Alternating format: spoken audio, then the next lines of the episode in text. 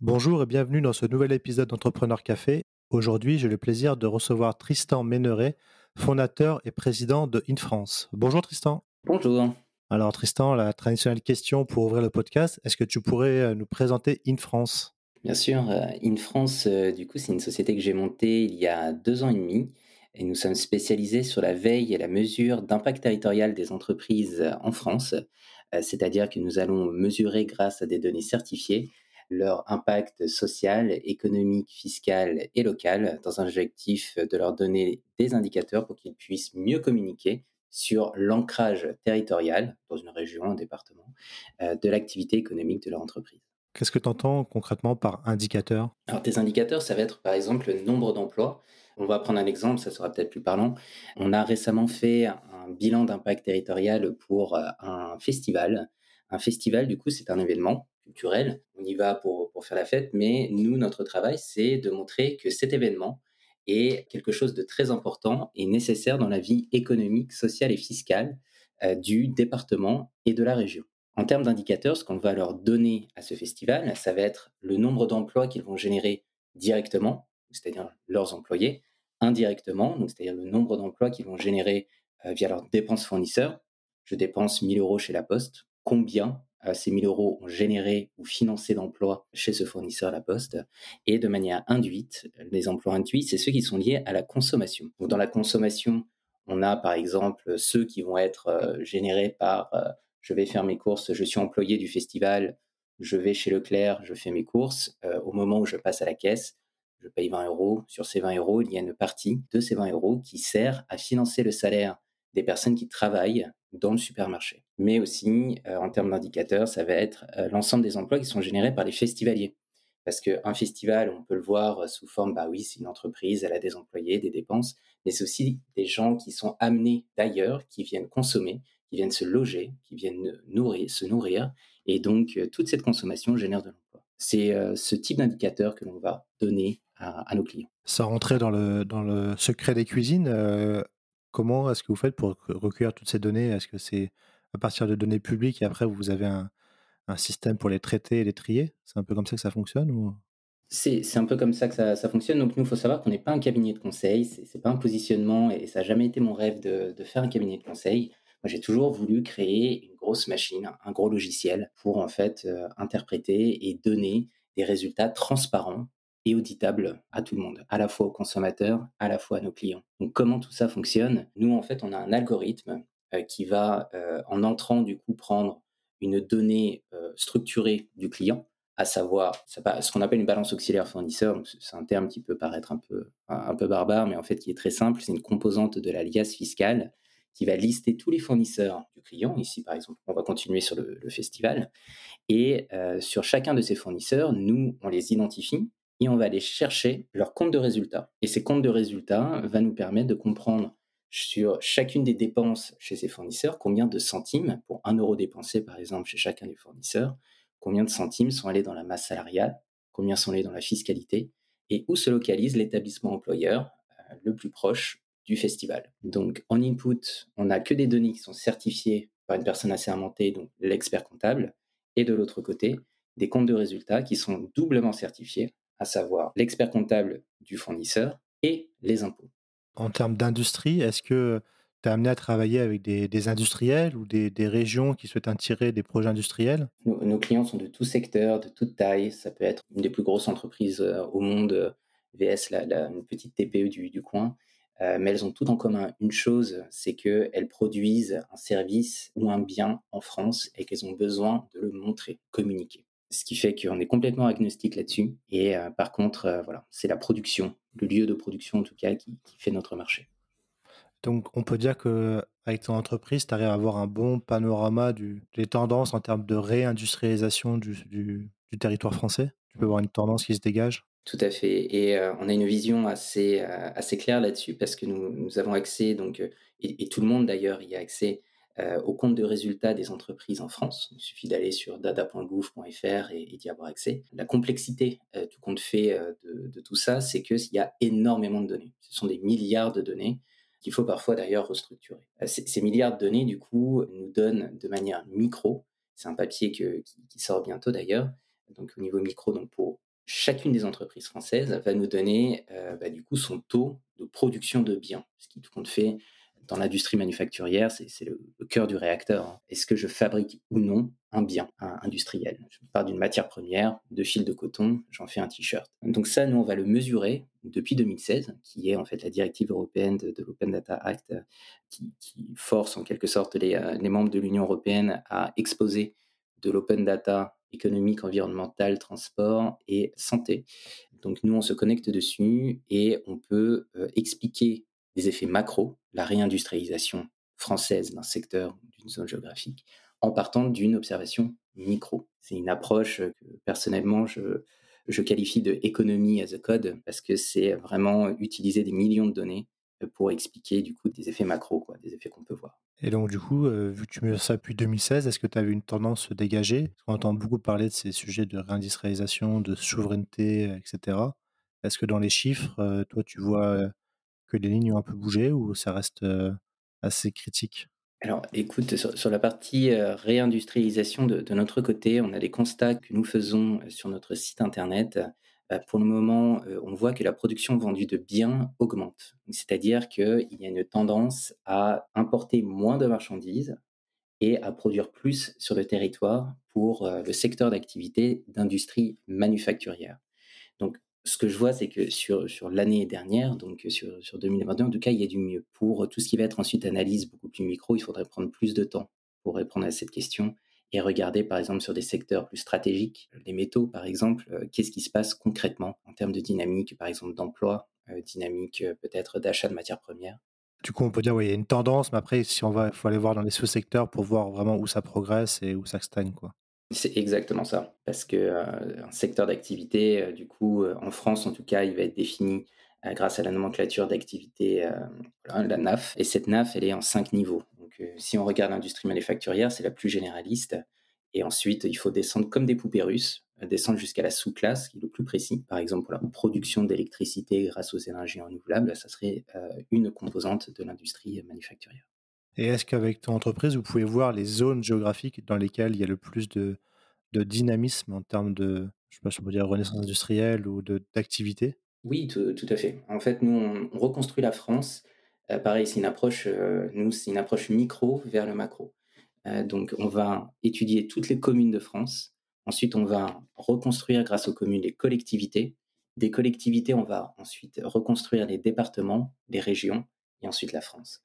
Ensuite, on va analyser dans chacune de ces communes euh, quelles entreprises ont un établissement actif et employeur. Pourquoi? Parce que c'est un effet de bord en fait qui est très très très très important dans les études économiques. Par exemple, la Poste a énormément d'établissements actifs en France. La Poste, si euh, moi par exemple, je regarde euh, bah, l'impact de la Poste en termes de fiscalité à Bordeaux, d'après en fait l'analyse classique, donc c'est-à-dire une analyse classique, c'est le lieu de consolidation de l'alias fiscal, donc là où il y a le chiffre d'affaires, la fiscalité, c'est au siège.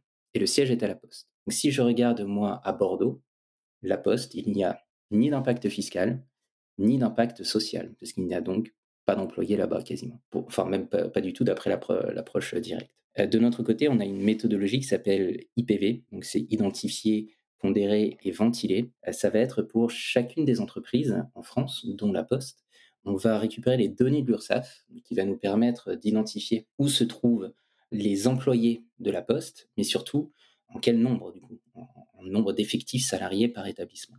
Si par exemple à la Poste, euh, je sais pas, un établissement la Poste à Bordeaux, euh, on voit qu'il y a 20% des effectifs euh, de la Poste qui sont là-bas, nous allons ventiler 20% de la liasse fiscale de la Poste sur ces établissements. Ce qui fait que quand on va regarder par exemple la Nouvelle-Aquitaine ou la Gironde, en termes départemental, euh, on va donc avoir un vrai impact économique, social, fiscal de la Poste alors que son siège est à Paris. Et ça, c'est très important en termes de réindustrialisation, à avoir en mesure de la réindustrialisation, pardon, ou autre, euh, à avoir en tête, parce que ça permet de voir, par exemple, euh, des, grosses usines, Renault, du, Stellantis, ce, genre de, de, grosses entreprises qui ont leur siège à Paris, mais dont l'impact, en fait, l'usine elle-même n'est pas intramuros à Paris, elle va être ailleurs, ça permet de pouvoir bien l'identifier et de pouvoir bien mesurer, donner les bons indicateurs aux experts de, réindustrialisation ou, autres, hein, qui ont besoin de connaître euh, les vrais effets qui se passent dans ce secteur.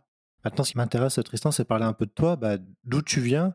Qu'est-ce qui t'a amené à, à créer In France? Je suis Rochelais, je viens de La Rochelle, euh, c'est une petite ville dans, dans l'ouest de la France. Donc mon parcours, euh, j'ai fait un- une école de commerce hein, assez classique que j'ai renforcé euh, récemment avec un, MBA à l'école de guerre économique où j'ai découvert ce qu'était l'intelligence économique et en particulier ce qui est un grand mot en, France, mais c'est c'est le renseignement open source, donc l'OSINT, Open Source Intelligence, euh, qui permet du coup d'identifier des bases de données. Donc en source ouverte, hein, on dit que 95% des données dont on a besoin pour une analyse sont disponibles sur Internet en source ouverte et euh, ce, qui, est le cas. Ça m'a vraiment permis du coup de, me perfectionner là-dessus. Et puis plus récemment, j'ai intégré euh, l'INSP, euh, donc anciennement l'ENA, sur le cycle des hautes études européennes pour mieux comprendre comment fonctionnent les institutions françaises et comment les autres pays des États membres perçoivent l'Europe. Parce que c'est un vrai sujet que personnellement je trouve, passionnant et aussi un peu sous-exploité sous en France. Je pense qu'on sur, la partie Europe, on sous-exploite euh, un, petit peu cet outil, ce merveilleux outil qui est, l'Europe. Cette formation, du coup, m'ouvre les yeux là-dessus.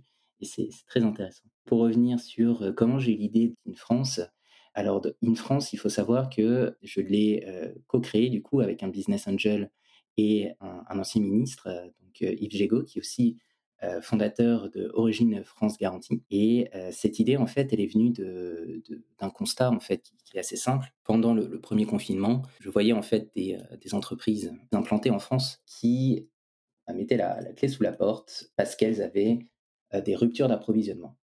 Concrètement, pour moi, elles allaient chercher à l'autre bout du monde ce qui existe au bout de la rue. Je me suis dit, ces entreprises ont besoin d'aide et il doit forcément exister un produit, forcément exister quelque chose pour aider ces personnes à relocaliser. Parce que si on relocalise en France, et en particulier au plus proche de son site de production, il y aura des externalités positives qui vont être, ça va créer beaucoup plus d'emplois au plus proche de chez soi, limiter l'impact carbone parce qu'il y aura moins de, transport, euh, transport au niveau des matières premières, peut-être même des biens qui sont, importés. C'est un raccourci, mais en tout cas, c'est un, un, des effets. Et il y aura plus de fiscalité générée directement, indirectement, autour du site de production. Donc tout compte fait, ça, paraissait être un, cercle vertueux, et ça paraît être un cercle vertueux que je me suis dit, il faut que je m'efforce de créer quelque chose pour aider euh, tous ces entrepreneurs. Donc j'ai racheté un plan comptable général. Je me suis dit qu'il euh, fallait qu'on s'attarde un petit peu euh, aux données qui étaient disponibles. Et les données qui étaient disponibles, c'était les liasses fiscales. Donc avec mon plan comptable général et les liasses fiscales, je me suis dit, on va analyser toutes les liasses fiscales des entreprises. Et dès lors que l'on va détecter un fournisseur étranger qui est relocalisable, dont il existe une alternative en France et pas que en France, au plus proche du site de production de cette entreprise qui est implantée en France, on va lui proposer. Je me suis dit que la nomenclature, euh, donc euh, NAF, euh, serait suffisante et assez intéressante pour, pour le faire, mais je me suis rendu compte qu'il y avait des limites et que au fur et à mesure que on prenait des bêta-testeurs, bon, je me retrouvais en fait accroché au téléphone à faire, à passer des appels pour essayer de trouver des joints euh, donc de chambres vides pour du clonage de corail. Et je sortais un petit peu de mon rêve qui était de faire une technologie et je devenais un cabinet de conseil. Par contre, à chaque fois qu'on faisait des livraisons du coup de recommandations à toutes ces entreprises euh, qui, cherchaient à relocaliser, euh, ils me posaient systématiquement les mêmes questions. Combien d'emplois je génère euh, dans ma région? Est-ce que euh, tu, tu, sais combien de fiscalité je, je vais générer au niveau de mon département? Ça peut m'aider par exemple à faire des demandes de subventions etc., etc. Assez naturellement, je me suis dit, dès lors qu'il y a des questions communes à une cinquantaine de bêta-testeurs, c'est que derrière, il y a un produit. Et ce produit, du coup, euh, bah, il s'est dessiné naturellement avec les demandes des bêta-testeurs, avec le marché. C'était le bilan d'impact territorial euh, que j'ai décrit euh, au début. Et donc voilà comment est né In France. Et donc ça, c'était en 2021, c'est ça? C'était en deux... Le temps passe vite. C'était en 2021, en mars 2021.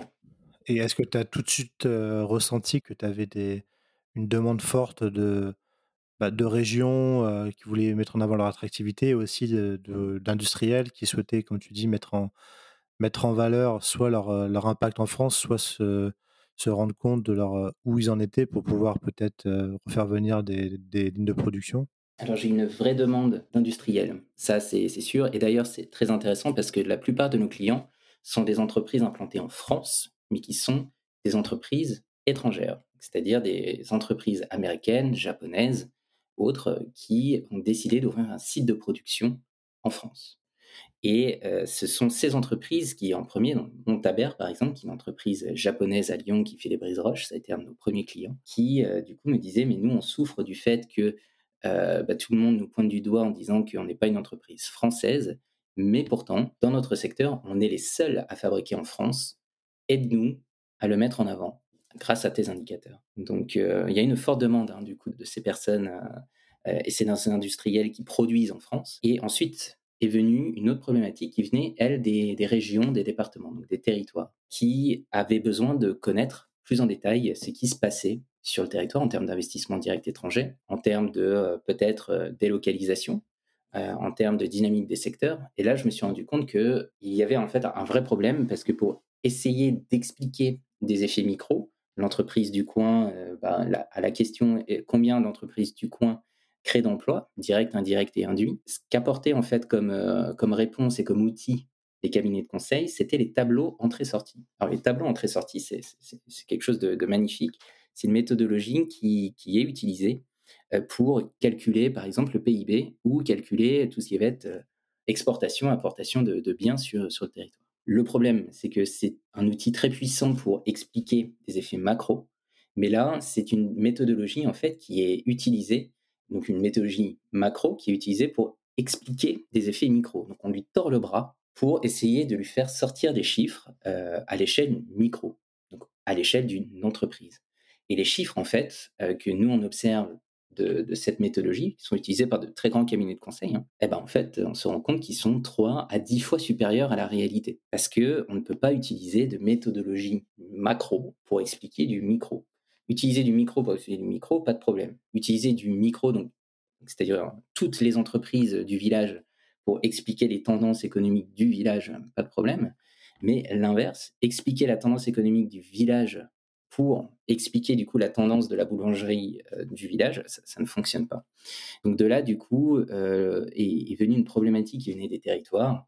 Et cette problématique qui venait des territoires, c'est on ne sait pas exactement ce qui se passe chez nous. On a des tendances, mais on pressent que les chiffres sont trop gros. Donc nous, on leur apporte une approche qui est beaucoup plus euh, économie as a code, hein, c'est-à-dire l'approche micro. Bah regardez, notre approche est exhaustive, non échantillonnée, et quasiment à 24 heures près, vous pouvez comprendre exactement ce qui se passe sur le territoire, dans votre territoire commune, collectivité, département. Donc c'est pour ça que nous sommes en train, petit à petit, bah, de rajouter une corde à notre arc avec un nouveau produit qui sort prochainement d'ici la fin du mois, une plateforme de veille qui permettra euh, justement aux territoires, aux régions, de savoir ce qui se passe sur leur territoire à 24 heures près.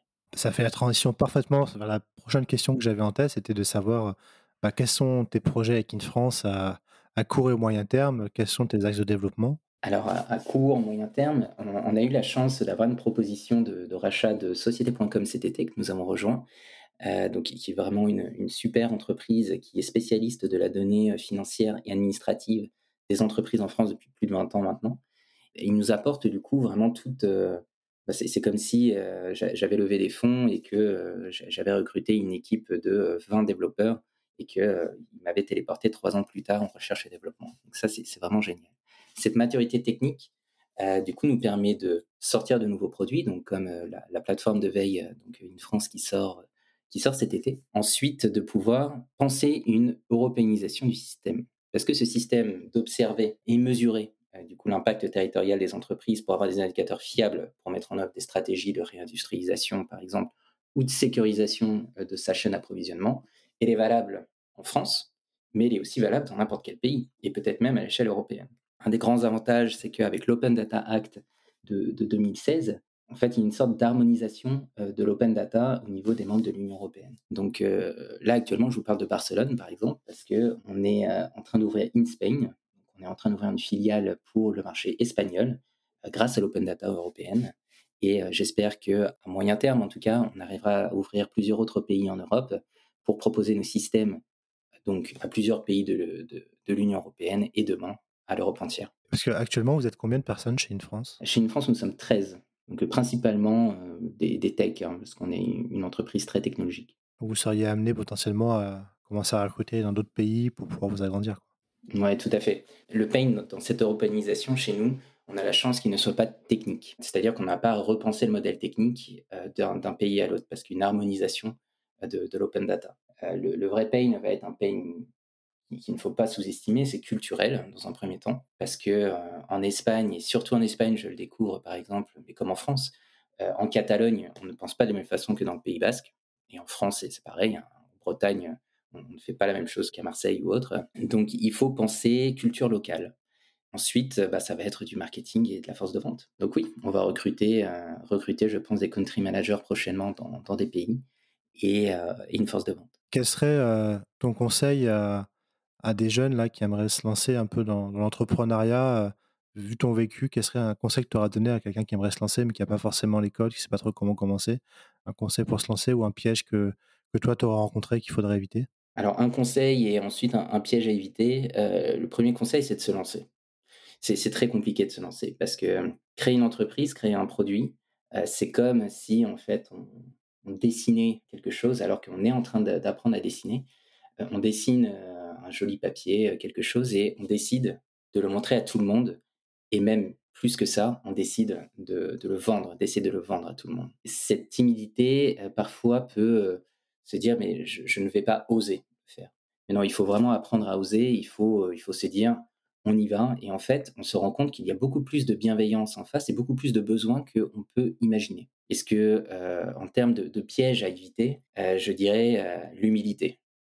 L'humilité, en fait, il faut en avoir énormément quand on se lance. Par exemple, j'étais directeur commercial euh, avant, euh, avant une France dans, un logiciel de, de, test de charge et euh, j'avais de très bons résultats. Et je me suis dit, mais si j'arrive à le faire pour les autres, ça va être facile de le faire pour moi-même. Et eh ben non, non, non, non. C'est loin d'être facile, hein, tout compte fait. Il faut beaucoup d'humilité et se dire que c'est pas grave, on va échouer. Et d'ailleurs, c'est une succession d'échecs qui fait qu'on réussit. Euh, il ne faut pas se dire euh, bah, j'ai échoué une fois, c'est fini. Non, c'est plein de petits échecs qui font qu'on arrive à avoir quelque chose de, qui fonctionne. Euh, c'est parce qu'on tire à côté de la cible une vingtaine de fois qu'on arrivera à tirer plein milieu dedans parce qu'on aura fait les bons réglages. Il ne faut pas penser qu'on maîtrise son sujet dès le premier coup et. Oh non. Non, non, non, parce qu'il n'y a pas une journée où on n'apprend pas quelque chose. Il faut vraiment ne pas avoir peur, mettre la peur de côté. Il y a de la bienveillance autour de, plein de gens, autour de soi et sur le marché qui, permet du coup de, de, pouvoir montrer en fait ce qu'on est en train de construire sans être jugé euh, comme on peut l'imaginer. ensuite, l'humilité qui permet ensuite de, bah, de se dire euh, bon bah maintenant euh, je vais vendre petit à petit et tout compte fait, je vais aussi échouer énormément, mais c'est ce qui va faire que je vais réussir ensuite. Merci beaucoup Tristan pour ces super conseils et pour ce super échange. J'espère que ça a permis aux gens de découvrir l'importance de, de la data dans tout ce qui concerne la, la réadministration du pays, de bien comprendre, euh, d'avoir le diagnostic pour permettre d'avancer. Euh, donc euh, j'encourage toutes les régions françaises et tous les industriels français à passer par tes services. Je pense que ça pourrait beaucoup les aider. Merci beaucoup Xavier.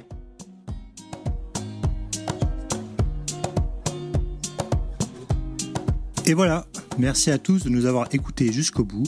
J'ai été ravi de vous faire partager ce moment avec cet entrepreneur très inspirant.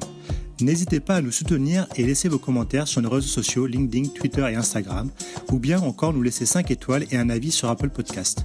Nous vous donnons rendez-vous jeudi prochain pour le prochain épisode de nos podcasts. À jeudi!